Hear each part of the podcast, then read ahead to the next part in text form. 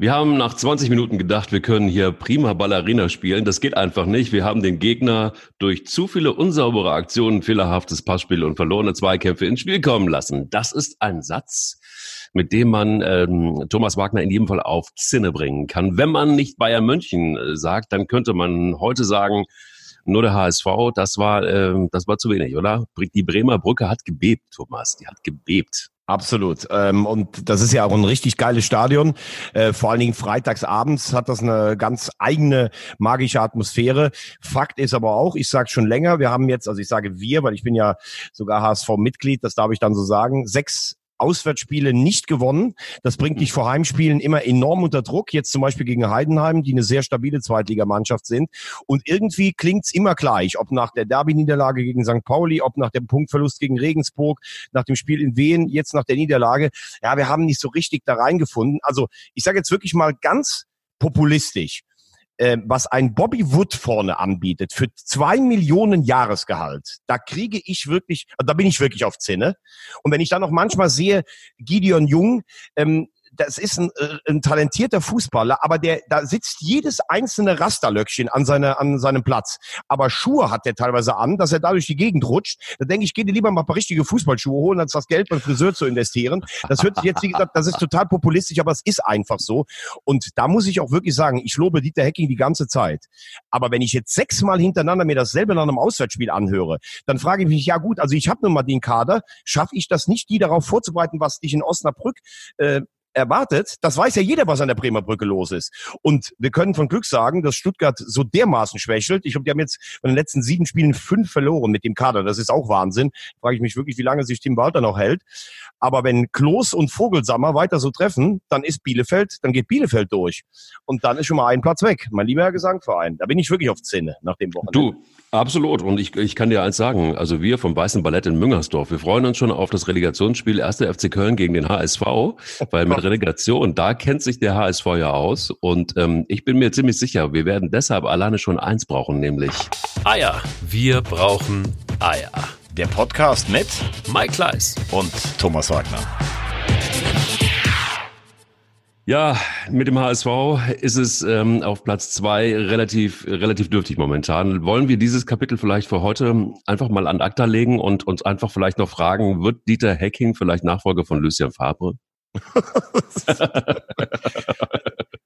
sagen wir mal so, Christian Streich, den hast du ja schon auf allen Positionen. Vielleicht könnte der sogar den HSV zum Aufstieg bringen. Gleich klingelt wahrscheinlich wieder irgendein Postbote bei dir wie letzte Woche. Nein. Ja, das ist Lucien, der sitzt immer noch auf der ja, Treppe.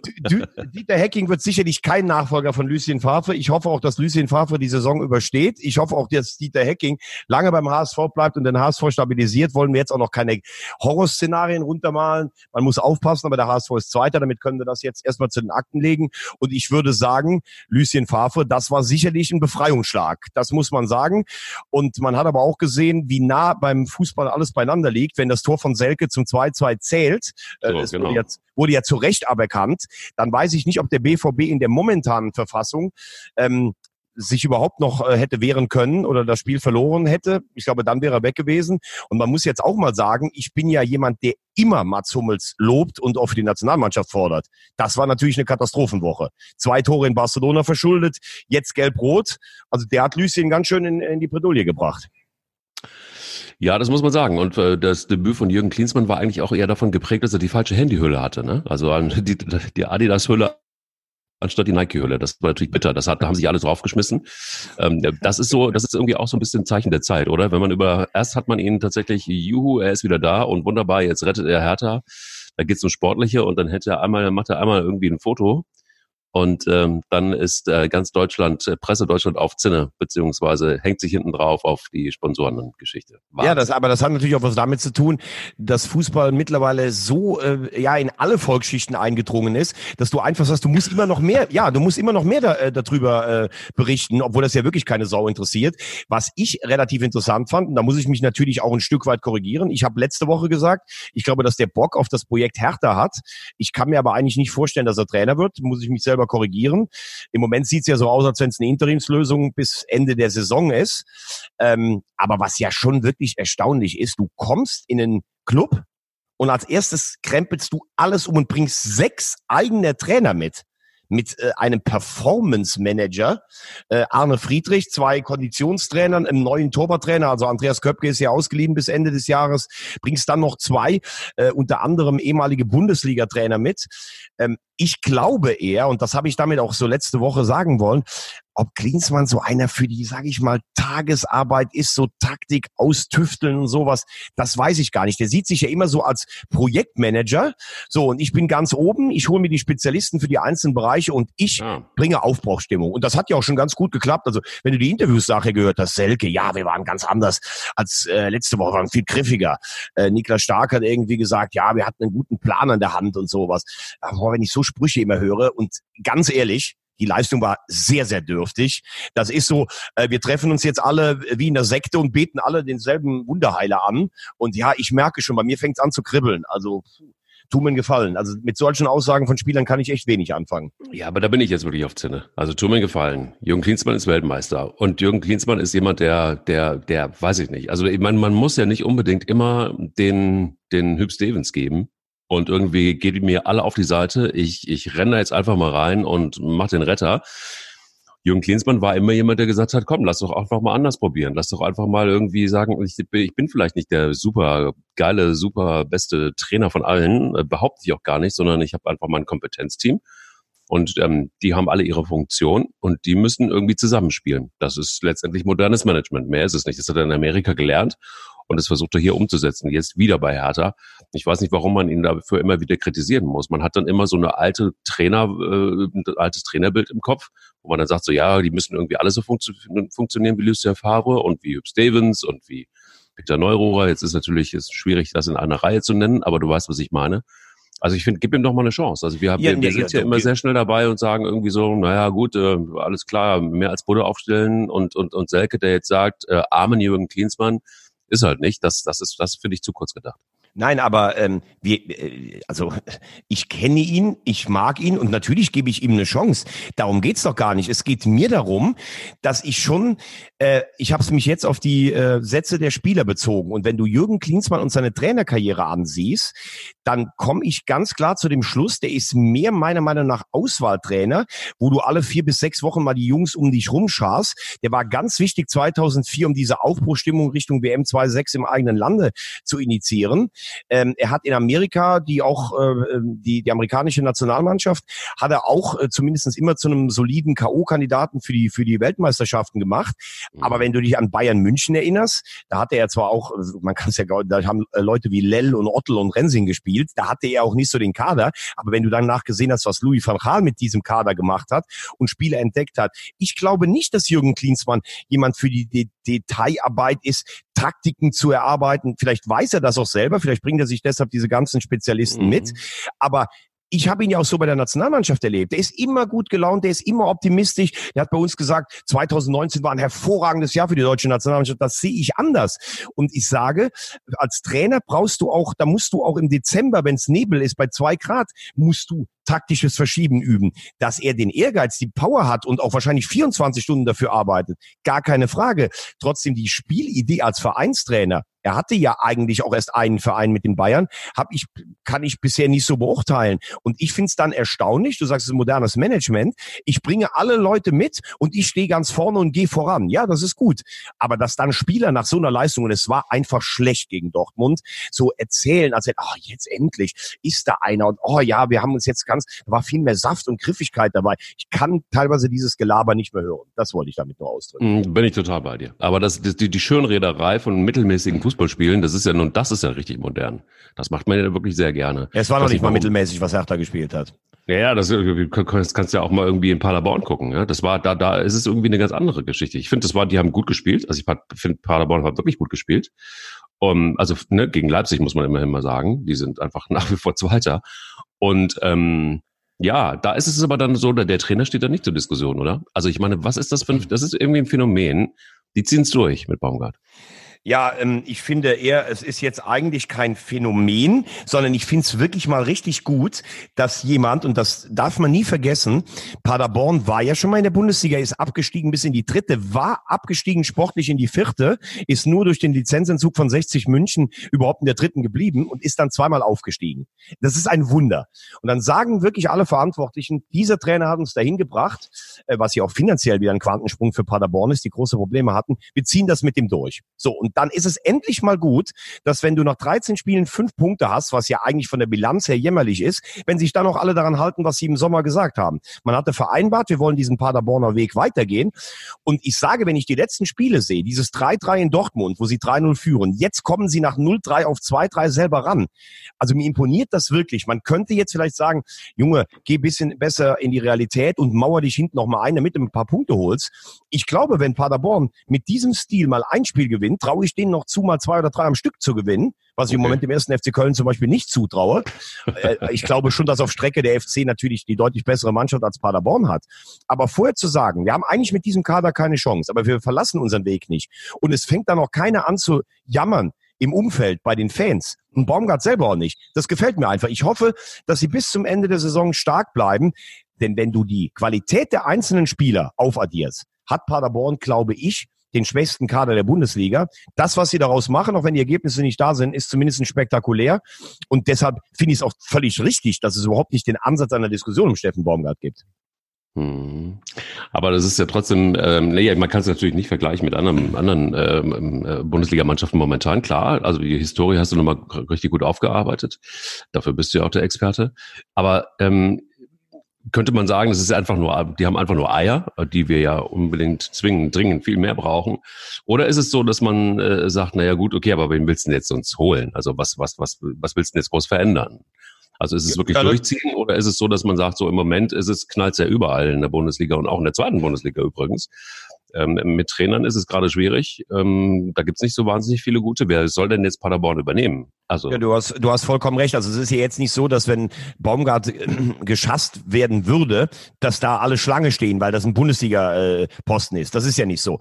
Aber es ist ja auch immer so. Also oft ist das ja jemand steigt völlig überraschend in die Bundesliga auf und dann verliert man äh, von zwölf Spielen zehnmal und dann fängt der erste im Präsidium, der keine Ahnung hat von Fußball an. Oh, ist das eine Scheiße? Wir verlieren die ganze Zeit. Wir müssen jetzt auch mal über den Trainer nachdenken. Gibt's ja gibt's ja ganz unzählige Beispiele.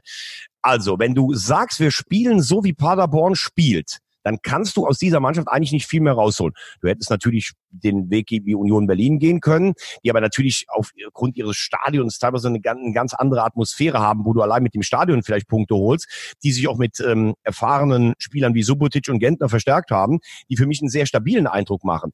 Aber niemand außer Steffen Baumgart hätte Paderborn überhaupt in die Bundesliga zurückgeführt. Wenn der jetzt an, angezählt würde, das wäre dann wirklich so ein richtiges Funktionärscheiße, sage ich mal auf Deutsch. Und er hat ja auch Bock trotzdem auf die Aufgabe. Und wenn die, es geht ja für Paderborn, glaube ich, auch dabei, sich überhaupt erste oder zweite Liga oben zu stabilisieren. Wenn du jetzt nicht keine Panikaktionen machst und das Geld sinnvoll investierst, dann kommst du halt in zwei, drei Jahren nochmal zurück. Die haben dieses Nachwuchsleistungszentrum gebaut.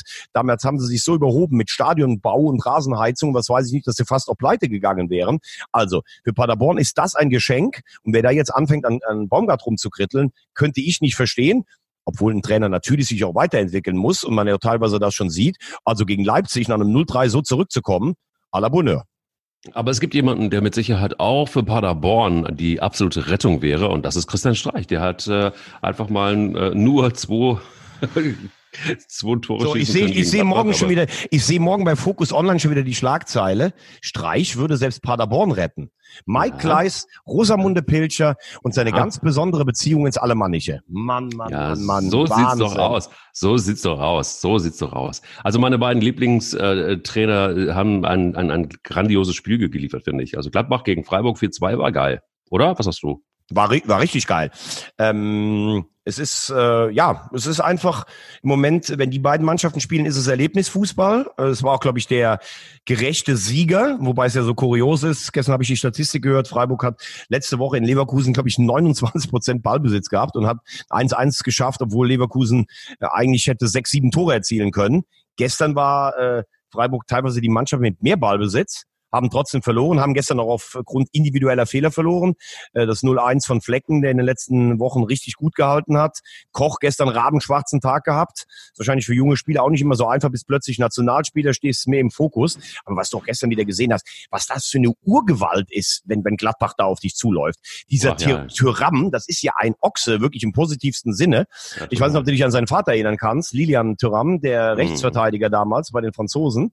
Der hat ja zwei besondere Geschichten. Der hat in seinem Leben ich glaube, der hat 141 Länderspiele, ist damit Rekordnationalspieler und hat genau zwei Tore geschossen. Und die beide im WM-Halbfinale gegen Kroatien, als die Kroaten dank Schuka mit 1-0 in Führung waren. Und der hat sich immer am ganzen Körper mit Knoblauch eingerieben äh, meinte damit, das wäre, das wäre sehr gesund. Ich habe mal mit ein paar Leuten gesprochen, die gegen den gespielt haben. Die haben gesagt, das hat so bestialisch gestunken. Du wolltest eigentlich gar nicht an den ran. Ähm, ja, und sein Sohn Tyram ist ein ganz anderer Spieler, ein Stürmer. Und wenn du siehst, wie Embolo sich entwickelt hat, seit der von Schalke weg ist, der hatte ja damals die schwere Verletzung. Das ist wieder der Embolo, den man aus Basel kennt. Wie der selbst den Koch abgrätscht, dann sofort in Position läuft und das Tor macht. Dann hast du hinten dran noch so einen Player. Also mein lieber Herr gesagt, das ist für mich, das ist für mich die neue Büffelherde der Bundesliga. Ist das jetzt einfach so, dass, dass Marco Rose da ähm, eine Mannschaft formt, die, die, die wirklich einfach so das Beste aus sich rausholt? Weil das ist ja kein Kader, der jetzt, wo du jetzt normalerweise sagen würdest, die, die werden Meister, oder? Ähm, also ich halte es nicht für ausgeschlossen. Ähm, ich ähm, sehe halt einfach, also du, wenn du mal guckst, wie das in der Liga im Moment ist vorne, das ist ja Wahnsinn. Selbst Schalke ist nur drei Punkte vorne weg, über die überhaupt gar keiner als, als Meisterschaftskandidat spricht. Hm. Ich ähm, sage immer noch, eigentlich von der Qualität her die Bayern, auf die kommen wir vielleicht ja auch noch ganz kurz nachher, aber die lassen schon wirklich viele Punkte dieses Jahr liegen. Jetzt ist Dortmund doch nur einen Punkt hinter Bayern, obwohl du eigentlich nur von Super Bayern und Krisen Dortmundern hörst. Das ist ja auch ein bisschen verrückt, ne? wenn du siehst, wie das dann von der Berichterstattung herkommt. Für mich ist fast im Moment die stabilste Mannschaft Leipzig, muss ich sagen, aber ich traue Gladbach wirklich zu, bis zum Schluss ganz oben dabei zu bleiben. Man muss aber immer, Einschub von mir, wissen, im letzten Jahr war die Hinrunde auch überragend. Wir haben drüber gesprochen, 20. Spieltag waren sie punktgleich mit dem Tabellenführer Borussia Dortmund. Ähm, sie haben es dann am Schluss nicht durchgezogen, aber auch unter der Woche Europa League in Wolfsberg, das war auch nicht so überzeugend. Also ich finde, es ist noch nicht so glänzend oder stabil, wie es die Ergebnisse zeigen. Was man aber schon äh, den Eindruck hat, sie sind bis zum Schluss gefährlich. Also letztes Jahr gab es Spiele, da wusstest du, wenn die 0-2 zu Hause zurückliegen, dann geht nichts mehr, weil der Gegner sie äh, dekodiert hatte oder dechiffriert hatte. Jetzt ist so viel Power, Moral und Wucht drin, dass man bis zum Schluss, bis zu 95. dran glauben kann oder muss. Also für mich hat Borussia Mönchengladbach eine Titelchance von um die 30 Prozent. Also das würde ich schon sagen. Aber normalerweise, guck mal, die haben doch alle irgendwie Punkte gelassen. Also normalerweise müsstest du doch jetzt eigentlich, stand jetzt heute, als Tabellenführer irgendwie sowas in die 35, 36 Punkte haben mindestens, oder? Die haben doch alle mehr oder weniger, also Nein, nein, nein, das kannst du ja nicht, also äh, wenn, wenn du es hochrechnest, wir haben 13 Spiele, dann sagst du eigentlich mit einem Zweierschnitt bist du vorne, plus so ein bisschen. Jetzt hat Gladbach hat äh, 28 Punkte, also die haben diesen Zweierschnitt über, übertroffen, aber normalerweise hast du um die Phase der Saison, hat der Tabellenführer meistens so 30, 31 Punkte. Also das ist alles in Schlagdistanz. Distanz. Aber vor allen Dingen die Bayern haben nicht mal einen Zweierschnitt. Das musst du halt mal überlegen. Und wenn ich mir angehört habe diese Woche, boah, Hansi Flick, Jupp Heynckes sagt, der kann eine neue Ära prägen.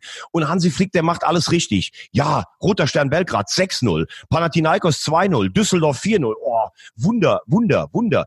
Also da, ja Leute, jetzt bleibt mal bitte äh, ein bisschen, äh, sonst gehe ich gleich wieder auf Zinne. Das ist doch nicht oberstes europäisches Regal. Du hast gegen den BVB 4-0 gewonnen, der in dem Moment desolat war. Natürlich hat er die Mannschaft stabilisiert, aber nachdem sie Kovac so dermaßen rausgemobbt haben, war ja die Kabine auch so ein bisschen in der Bringschuld. Und ich möchte mal sehen, wie das im März ist, wenn sie dann K.O.-Spiele in der Champions League haben und dann sitzt ein Thomas Müller wieder auf der Bank oder ein Coutinho sitzt auf der Bank. Ob das dann immer noch der liebe, brave Hansi ist. So, und jetzt haben sie gegen Leverkusen, haben sie 2-1 zu Hause verloren und die alten Probleme sind teilweise auch wieder aufgetreten. Chancenverwertung, Leverkusen hat es dieses Mal gut gemacht. Und wenn ich jetzt höre, ja, warum ist Flick nicht doch der richtige Mann, könnte eine Ära prägen, bleibe ich dabei. Ich glaube, die Bayern haben keine Idee, wie ihr Trainer für die nächsten vier, fünf Jahre aussehen soll. Da denken sie so, ja gut, wenn Hansi mit Ergebnissen liefert, dann kann er ja eigentlich auch da bleiben. Bin nach, ja, gut, der, bin nach, wie vor der Meinung, dass das nicht für die Bayern die Langzeitlösung sein kann. Ja, aber das ist ja, das ist ja das, was äh, Jupp Heynckes in einer Kolumne für den Kicker behauptet hat, ne? dass das eine, der Beginn einer Epoche sein könnte, Hansi Flick unbedingt halten und, und, und auch lange über die Saison hinaus am besten und äh, gerne auch weiß ich nicht, die nächsten 15 Jahre, was nicht funktioniert. Aber ich meine, warum äh, stößt jetzt oder bläst äh, Jupp Heynckes da jetzt in das Rohr? Ist es einfach nur der Tatsache geschuldet, dass er mit Carlo Rummenigge gut befreundet ist? Oder ähm, Oder woran ich, ich, ich glaube, er hat nur Angst, dass die Bayern doch nochmal bei ihm vorbeikommen und ob er zurückkommt. Aber ähm, er, er kennt Flick als Spieler, hat ihn drei Jahre bei sich gehabt und ähm, ich glaube, er schätzt ihn. Aber wenn wir mal ganz sachlich auf die Trainerkarriere von Jupp Heynckes drauf gucken, dann hatte die ja auch Höhen und Tiefen. Er hat damals als junger Trainer in Gladbach gut gearbeitet, ist dann zu den Bayern, wurde da zweimal Meister. Europapokal hat er mit den Bayern nicht geholt, wurde dann nach einer, ich glaube, 1 zu 4 Heimniederlage gegen die Stuttgarter Kickers. Im Übrigen der einzige Club in Deutschland, der keine negative Bilanz gegen die Bayern in der Bundesliga hat. Vier Spiele, zwei Siege, zwei Niederlagen und ausgeglichenes Torverhältnis. Die Stuttgarter Kickers, merkt ihr das mal. Ansonsten haben alle, alle Vereine in Deutschland eine negative Bilanz gegen die Bayern.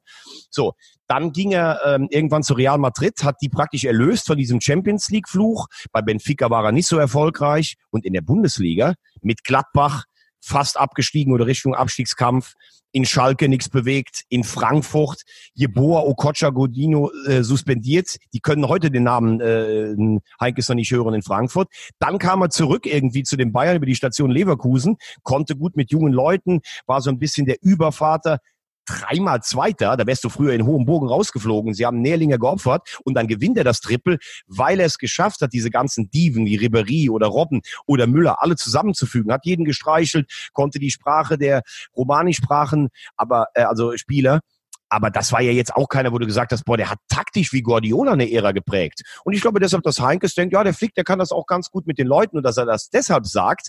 Aber ist das jetzt ein Stil, der zu dieser Bayern-Mannschaft und als Aufbruch passt? Da habe ich große Zweifel. Ja, gut. Also ich meine, lass mal abwarten. Jetzt hat er gerade mal ein Spiel verloren. Äh, jetzt hat Leverkusen äh, tatsächlich mal ein Spiel gewonnen. Das wurde auch mal Zeit und äh, vielleicht einfach auch mal recht dominant. Das muss man sagen. Also wer das Spiel gesehen hat, das war schon irgendwie eindrucksvoll, fand ich. Und ähm, muss man mal sehen, wie es sich weiterentwickelt. Ja, vor allen Dingen hat Leverkusen seine Chancen mal genutzt, was ja, ja genau. in den letzten Wochen das Problem war. Ne? Und das Kuriose ist ja, ich habe mir gerade mal die Tabelle aufgerufen. Es ist ja wirklich Wahnsinn, dass Leverkusen jetzt auf Platz sieben liegt mit 22 Punkten, damit nur zwei hinter den Bayern. Bayern, aber nach 13 Spielen auch nur sechs hinterm Tabellenführer. Also ich weiß gar nicht, ob es das in den letzten Jahren mal gab, dass das so eng gewesen ist, dass du ähm, ja selbst bis Platz 10, wenn, wenn Frankfurt heute Abend noch in Mainz gewinnt, sind das nur acht Punkte. Das ist wirklich schon Wahnsinn. Und unten setzen sich halt auch ein paar Vereine ab. Ja gut, aber dann klafft es irgendwann auseinander. Ne? Also dann, dann geht's ja irgendwie so los bei Eintracht Frankfurt. Union, Union Berlin, okay, da war es jetzt irgendwie, die haben jetzt mal gegen Schalke geschwächelt, wobei es ein starkes Spiel war. Also ich glaube, ja. Schalke war, ja, war die bessere Mannschaft auf jeden Fall, aber trotzdem ähm, war es jetzt nicht so, dass man sagt, irgendwie ähm, äh, David gegen Goliath. Das war nicht der Fall. Nein, Union ist, äh, ist richtig angekommen in der Bundesliga. Das siehst du halt auch. Ähm, früher haben wir ja äh, gemutmaßt, dass sie in diesem engen Stadion ab und zu mal ein Spiel gewinnen werden. Ähm, einfach mit der Kulisse, mit, mit diesem ganz besonderen Umfeld. Dann haben sie so eine ja, so eine coole Truppe von so Desperados, die teilweise die anderen in der Bundesliga nicht mehr wollten. Subotic, Genten haben wir drüber gesprochen. Spieler, die erst über den zweiten oder dritten Bildungsweg überhaupt in der Bundesliga angekommen sind und einen sowas von dermaßen herrlich pragmatischen Trainer, diesen Ostfischer, finde ich sensationell. Also ich meine, jetzt am Samstag, am Sonntag gibt es natürlich echt ein richtiges äh, vorentscheidendes Spiel, auch für dein weißes Ballett. Wenn der FC in, bei Union verliert, haben die schon elf Punkte Rückstand. Äh, das kann ich mir wirklich nicht vorstellen, äh, wie, wie das das weiße Tanzen aus Müngersdorf dann, äh, Müngersdorf dann noch aufholen möchte. Aber ähm, bei Union siehst du halt auch auswärts eine, eine Weiterentwicklung. Die sind unangenehm zu bespielen. Da macht sich auch keiner in die Hose, wenn er vor 60.000 nach Schalke fährt.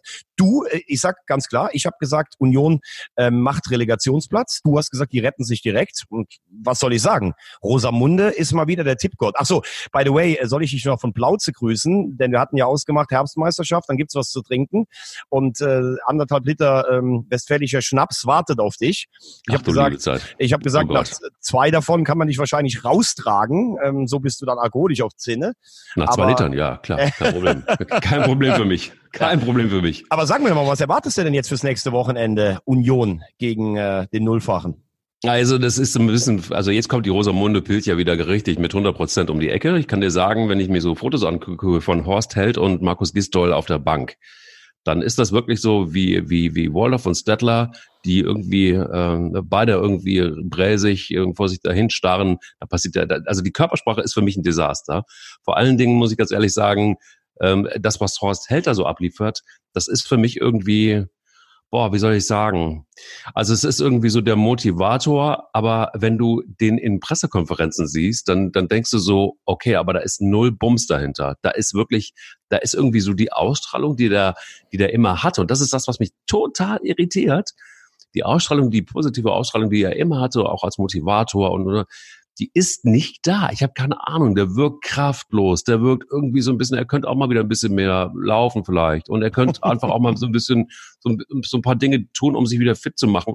Das wirkt nicht gesund. Und die gesamte Mannschaft wirkt nicht gesund nach wie vor. Wenn du das gesehen hast, diesen Auftritt gegen Augsburg, das ist übrigens, da schließt sich der Kreis. Jetzt bin ich wieder auf Zinne. Rosamunde Piltier ist jetzt gerade wieder vorbei. Ähm, wenn du diesen Auftritt gegen Augsburg anguckst und das Schöngerede hinterher, das ist wirklich so unerträglich. Weißt du, ganz zum Schluss kommt Cordoba um, um, um die Ecke und nur weil Augsburg einen richtig üblen Fehler macht, schafft er es, dieses, diesen Ausgleich noch zu erzielen, weil sonst hätte das weiße Ballett garantiert schwarze Federn angeklebt bekommen aus der Südkurve. Und, und, und dann stellt man sich hin und sagt, ja, das war jetzt eine kleine Wende. Und glaubst du das? Glaubst also, du das allen Ernstes? Das ist ja un, also es ist ja unwürdig. Es ist wirklich unwürdig für uns, die wir eigentlich gefühlt dreimal die Champions League gewonnen haben. Oder fünfmal. Ich, ich, ich, ich, komme nicht, ich komm nicht aus Köln. Ich weiß nicht, ob wir drei oder fünfmal den Europapokal gewonnen haben. Ist, äh, öfter, Zitat öfter. Ende. Ja, ja, genau. Ja. Also, also du hast ja jetzt, du hast jetzt ein paar Sachen angesprochen. Ähm, ich habe mich jetzt gerade dabei ertappt, wie ich einfach die ja wirklich fast schon verliebt gelauscht habe, was du, was du über Horst Held gesagt hast. Weil ich fand es sehr interessant. Also man muss ja wirklich sagen, Horst Held als Spieler war ein dynamisches, kreatives, flinkes Total. Schlitzohr. Ja. Sowohl bei, beim FC als auch bei 60, als auch bei Frankfurt. Hab ihn gerne gemocht als Spieler. Dann ist er ja ganz schnell auf die, ähm, auf die Funktionärslaufbahn in Stuttgart gewechselt, vom Spieler zum Manager und hat in seiner ersten Amtshandlung Giovanni Trapattoni entlassen. Musste auch erstmal machen, muss ich ehrlich sagen. Und Total. da hatte der einen Blick für Talente. Da hatte der zusammen mit Armin Fee, damals sind die ja Meister geworden, Sensation, mit was für Spielern die da um die ja. Ecke kamen. Richtig geil. Dann ist er nach Schalke gegangen, hat die, glaube ich, in sechs Jahren sechsmal nach Europa geführt, also viermal Champions League, zweimal Europa League. Würde man heute mit Kusshand nehmen auf Schalke. So, und dann kam so ein bisschen, und das stimmt tatsächlich, dann kam so, hatte man das Gefühl, da war so ein Sättigungsgrad da. Dann Voll. ist dieses, was man früher als schlitzohrig, ähm, ja, frech, so ein bisschen kreativ eingeordnet hat, ist so ein bisschen in Präsigkeit umgeschlagen, würde ich jetzt so sagen. Und in Hannover war schon so, okay, wir sind aufgestiegen, dann sind wir irgendwie 13. geworden. Ich weiß gar nicht, wie wir die Klasse gehalten haben. Naja, gucken wir nochmal, was wir für einen Kader zusammenschrauben. Natürlich hatte der auch Daumenschrauben an von Martin Kind. Aber er sah auch nicht mehr so aus wie jemand, der mit aller Macht dann trotzdem noch die Klasse halten will, weil er da irgendwie im letzten kleinen Kaff in Nordmazedonien noch einen Spieler entdeckt hat oder sowas. So, und er jetzt kommt zurück zum FC. Er sagt, es ist ein Traum für diesen Verein zu arbeiten und sowas. Aber ich bin bei dir. Er würde jetzt sagen, ja, wir müssen mal Ruhe bewahren und uns das Ganze angucken, aber er verkörpert auch rein optisch nicht diese, diese Aufbruchstimmung, die ich früher von ihm kannte. Und daneben sitzt Markus Gistol, dem eine riesen Skepsis entgegenschlägt, der das sicherlich auch irgendwie spürt. Ja, und das andere muss ich natürlich sagen, bin ich bei dir. Also das Spiel war ja sowas von dermaßen grottoid. Das war ja Not, das war ja Not gegen Elend. Also ja, der FC Augsburg war ja schon richtig erschreckend schlecht und ja. hätte eigentlich in der ersten Halbzeit schon alles klar machen müssen. Und äh, also Modest, das ist ja also da hast du ja nur noch Mitleid, wie der da rumstolpert. Das ist ja, ja Wahnsinn, wie schlecht das ist. Da muss man sich eh fragen, warum nicht Terodde und Cordoba eher von Beginn an die Kandidaten sind. Was Marco Höger äh, in dieser Mannschaft noch sucht oder in der Bundesliga überhaupt, puh, das äh, ist, ein, ist ein ewiges Geheimnis. Ich habe immer gesagt, die Mannschaft ist besser als vier, fünf andere Mannschaften, wenn ich die äh, Qualitäten aufsummiere. Aber es ist keine Mannschaft. Sie ist dazu noch verunsichert ob eigentlich ist der Trainerwechsel ja jetzt schon von von punktemäßig schon verpufft, muss man leider auch sagen. Komplett und weg. ja, und ähm, dass sie sich dann nachher hinstellen und einen Punkt feiern. Übrigens, hast du das mal gesehen nach dem 1-1, 86. Minute, da weißt du, da hast du sicherlich noch sieben, acht Minuten. Wenn du dann ein Tor schießt, das kann ein Hallo-Wach-Erlebnis für die ganze Saison sein.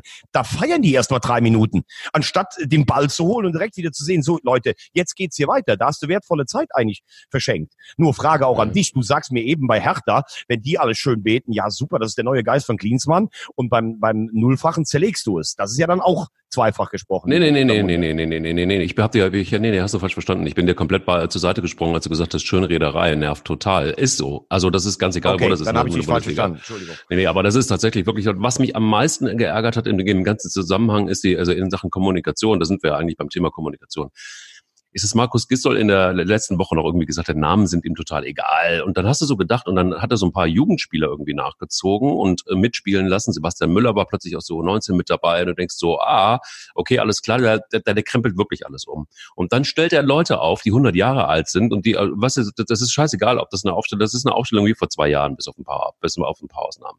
Da denkst du so, was, was ist denn da kaputt? Und ganz ehrlich, einfach mal so einen Blick in die, in die, in die, auf die U19 werfen. Erste FC Köln hat gegen Schalke gespielt, ähm, U19 2-0 gegen Schalke gewonnen. Ja, dein, dein, Freund, dein, Freund, Norbert Elgert, muss man jetzt auch mal ganz fairerweise sagen. Ne? Du erzählst immer vom Wunder Norbert Elgert. Also dieses Jahr sind die in der A-Jugend, also pff, mal ganz schön hängen die hinten weit zurück, oder? Da bin ich ein bisschen befangen, muss ich ganz ehrlich äh, gestehen. Also ähm, da muss ich aber auch, also ich habe mit Norbert, Norbert Elger einmal gesprochen, der sieht sehr klar. Ähm, vor, vor drei, vier Wochen habe ich mit ihm gesprochen. Und da war es so, dass er gesagt hat, naja, also ganz klar ist, wir sind noch lange nicht da mit der Mannschaft. Der hat die Mannschaft komplett umgekrempelt, wo ich eigentlich hin möchte. Und vorne, also hinten ist alles gut, nur vorne passiert einfach noch zu wenig. Also da haben sie, haben sie einen Spieler vom, vom ersten FC Köln, also mehrere vom ersten FC Köln geholt, aber es ist so, bin ich völlig ja, bei dir. Sie sind zehn Punkte hinter dem FC. Also mit der Endrunde ja, zur ja, deutschen absolut. Meisterschaft wird das nichts mehr geben. Und Nein, dass ein A-Jugendtrainer seine Mannschaft umkrempeln muss, das ist ja schon allein wegen der Altersstruktur so. Aber egal, du kannst natürlich, wenn du in 20 Jahren 18 Mal unter den ersten zwei bist, kannst du auch mal ein schlechtes Jahr haben. Das ist ja gar nicht das Problem. Nur in einem muss ich dich auch korrigieren. Also Jakobs hat gespielt äh, am, am ähm, Samstag ja. beim FC. Den habe ich gegen Hoffenheim damals gesehen. Da hatte er gute Ansätze. Am Samstag war er auch richtig schlecht. Wenn wir jetzt mal ganz ehrlich sind und mal alles wegnehmen, also es heißt ja nicht automatisch, ich komme irgendwo hin und lass alle U19-Spieler spielen.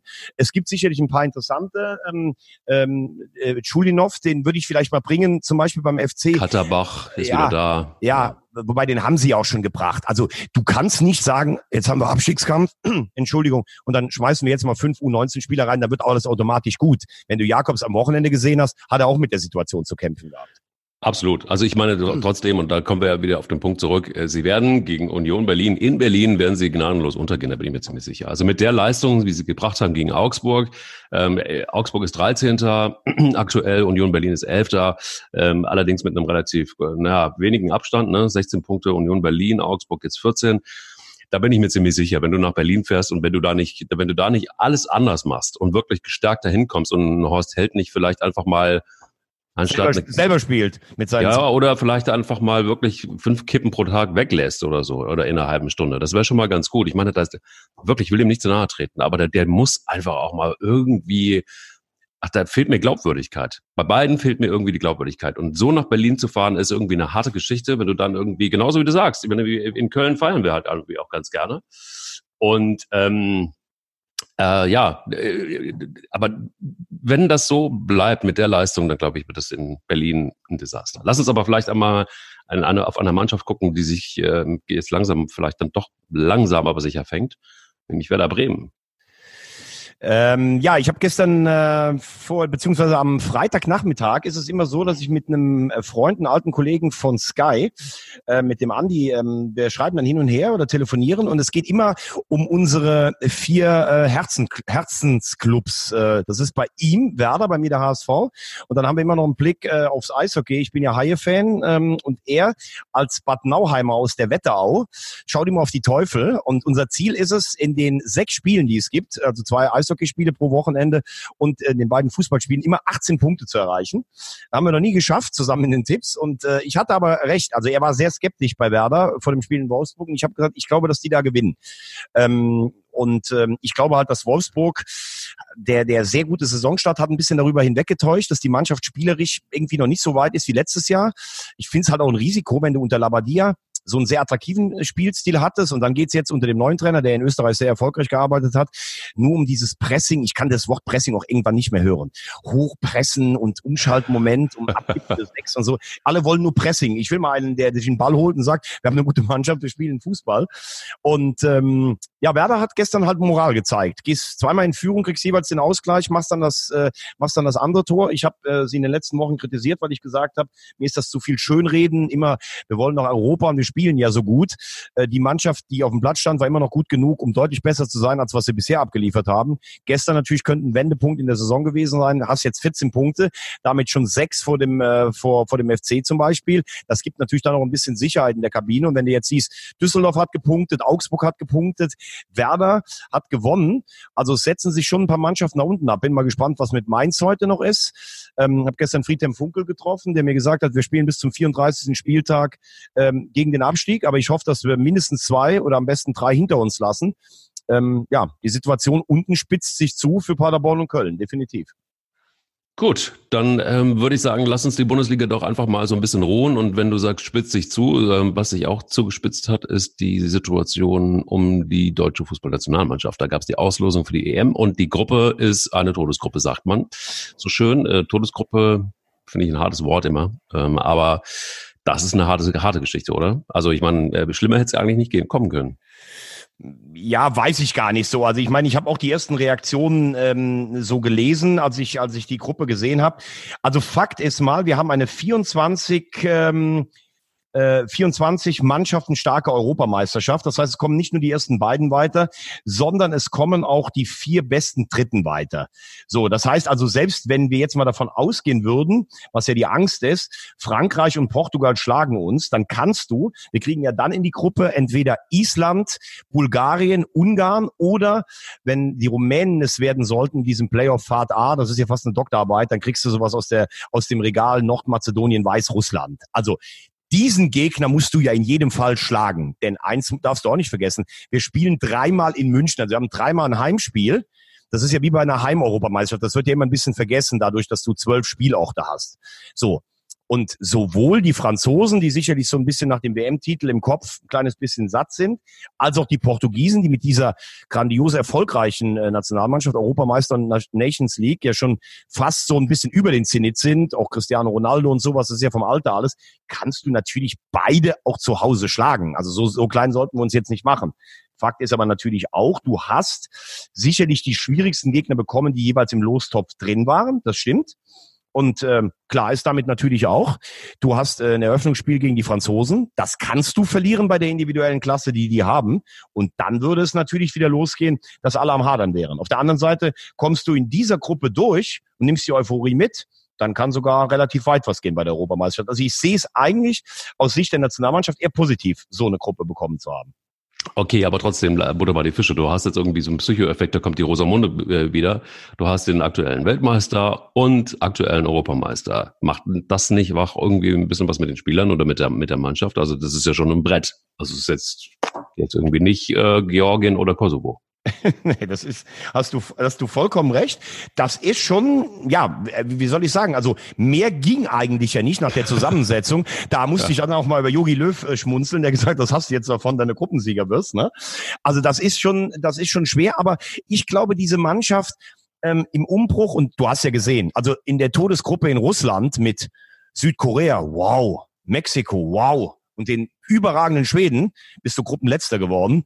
Also da habe ich dann doch lieber eigentlich so eine Gruppe, wo vielleicht im Vorfeld alle gar nicht so viel erwarten und du hast noch drei Heimspiele. Und natürlich muss, ich zitiere immer Jürgen Klinsmann, eine deutsche Nationalmannschaft muss in solch einem Turnier immer mindestens ins Halbfinale kommen.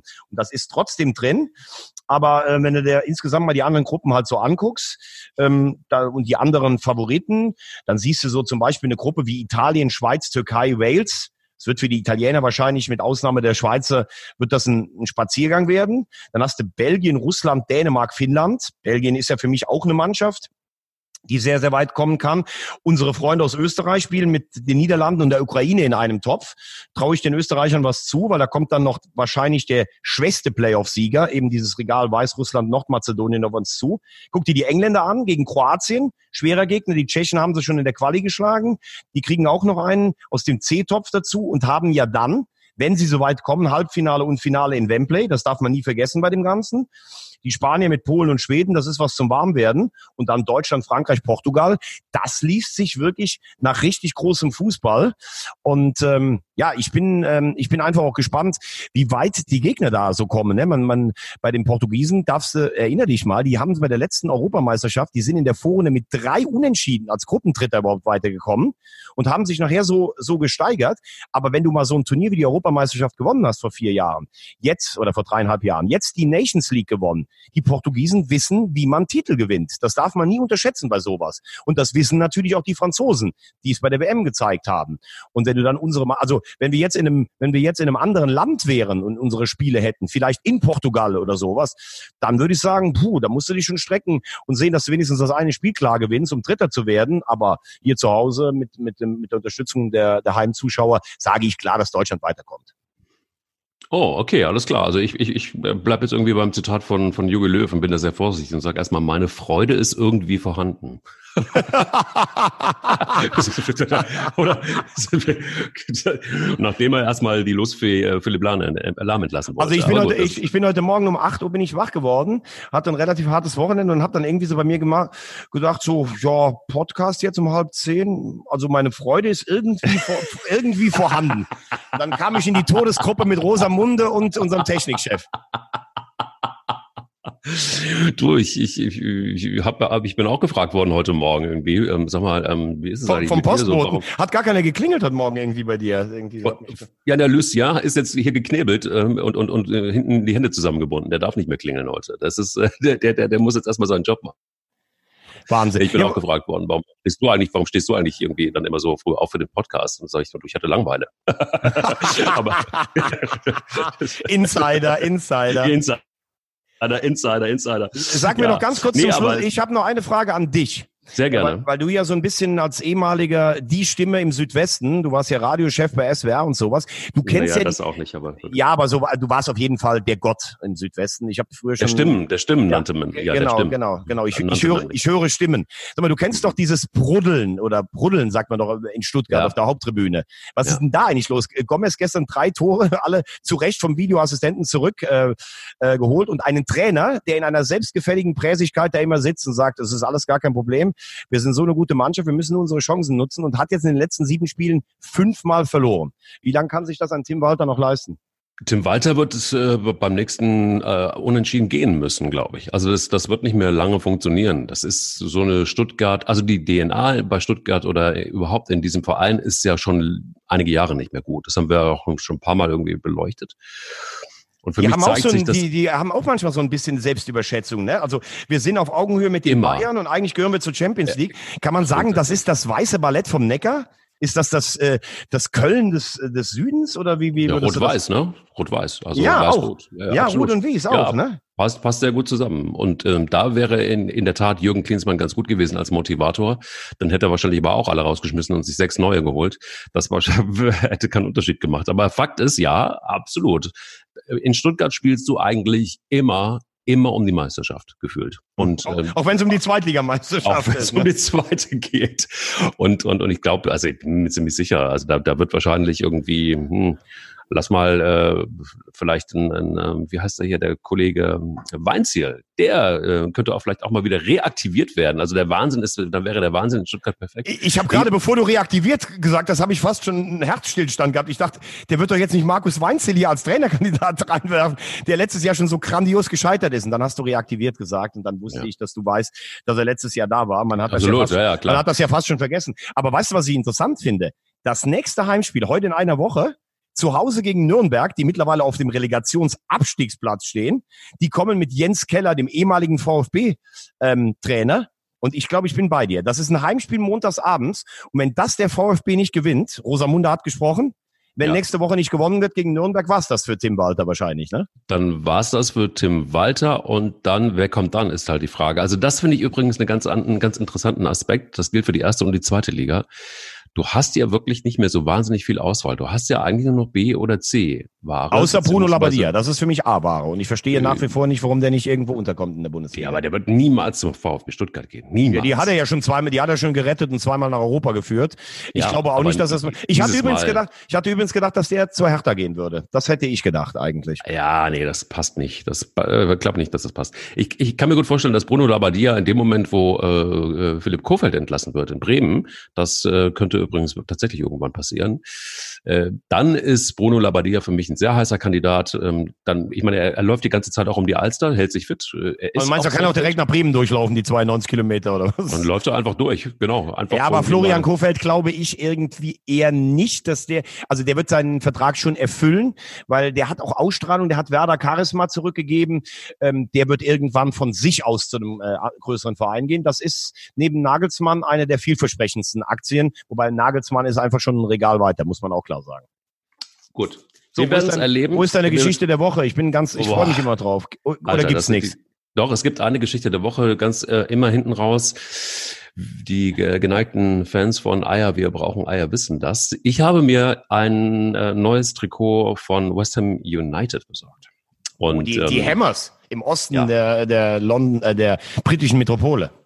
Unfassbar, weil sie haben einen neuen Hauptsponsor und das ist die wahnsinnig, äh, also das ist das ist wirklich Jugend, ja, da du, du merkst, Rosamunde ist äh, quasi nicht nur auf Zinne, sondern sie ist völlig fertig, weil sie einen neuen äh, Hauptsponsor haben, nämlich die Kult Heart and Heavy Band Iron Maiden. Kannst du dich noch dran erinnern mit Bruce Dickinson damals äh, mit Bruce Dickinson als als, als Frontman, der unfassbar bei jedem Monsters of Rock Festival waren sie, glaube ich, Headliner. Und äh, genau die, die sind eingestiegen als Hauptsponsor bei Geil. West Ham United. Und alleine dieses Trikot sieht so mega geil aus, diese Iron Maiden Schrift schön vorne drauf. Was ist, sonst hast du irgendwie Rewe und sonst hast du irgendwie und, und lauter so ein Kram. Und dann steht da Iron Maiden drauf, bitte. Also jetzt, jetzt warte ich noch drauf, dass Whitesnake oder Deep Purple vielleicht vorne drauf steht bei hm, City oder so. Und Ja, ich oder- warte darauf, dass, To- dass Tommy Engel Hauptsponsor beim FC wird.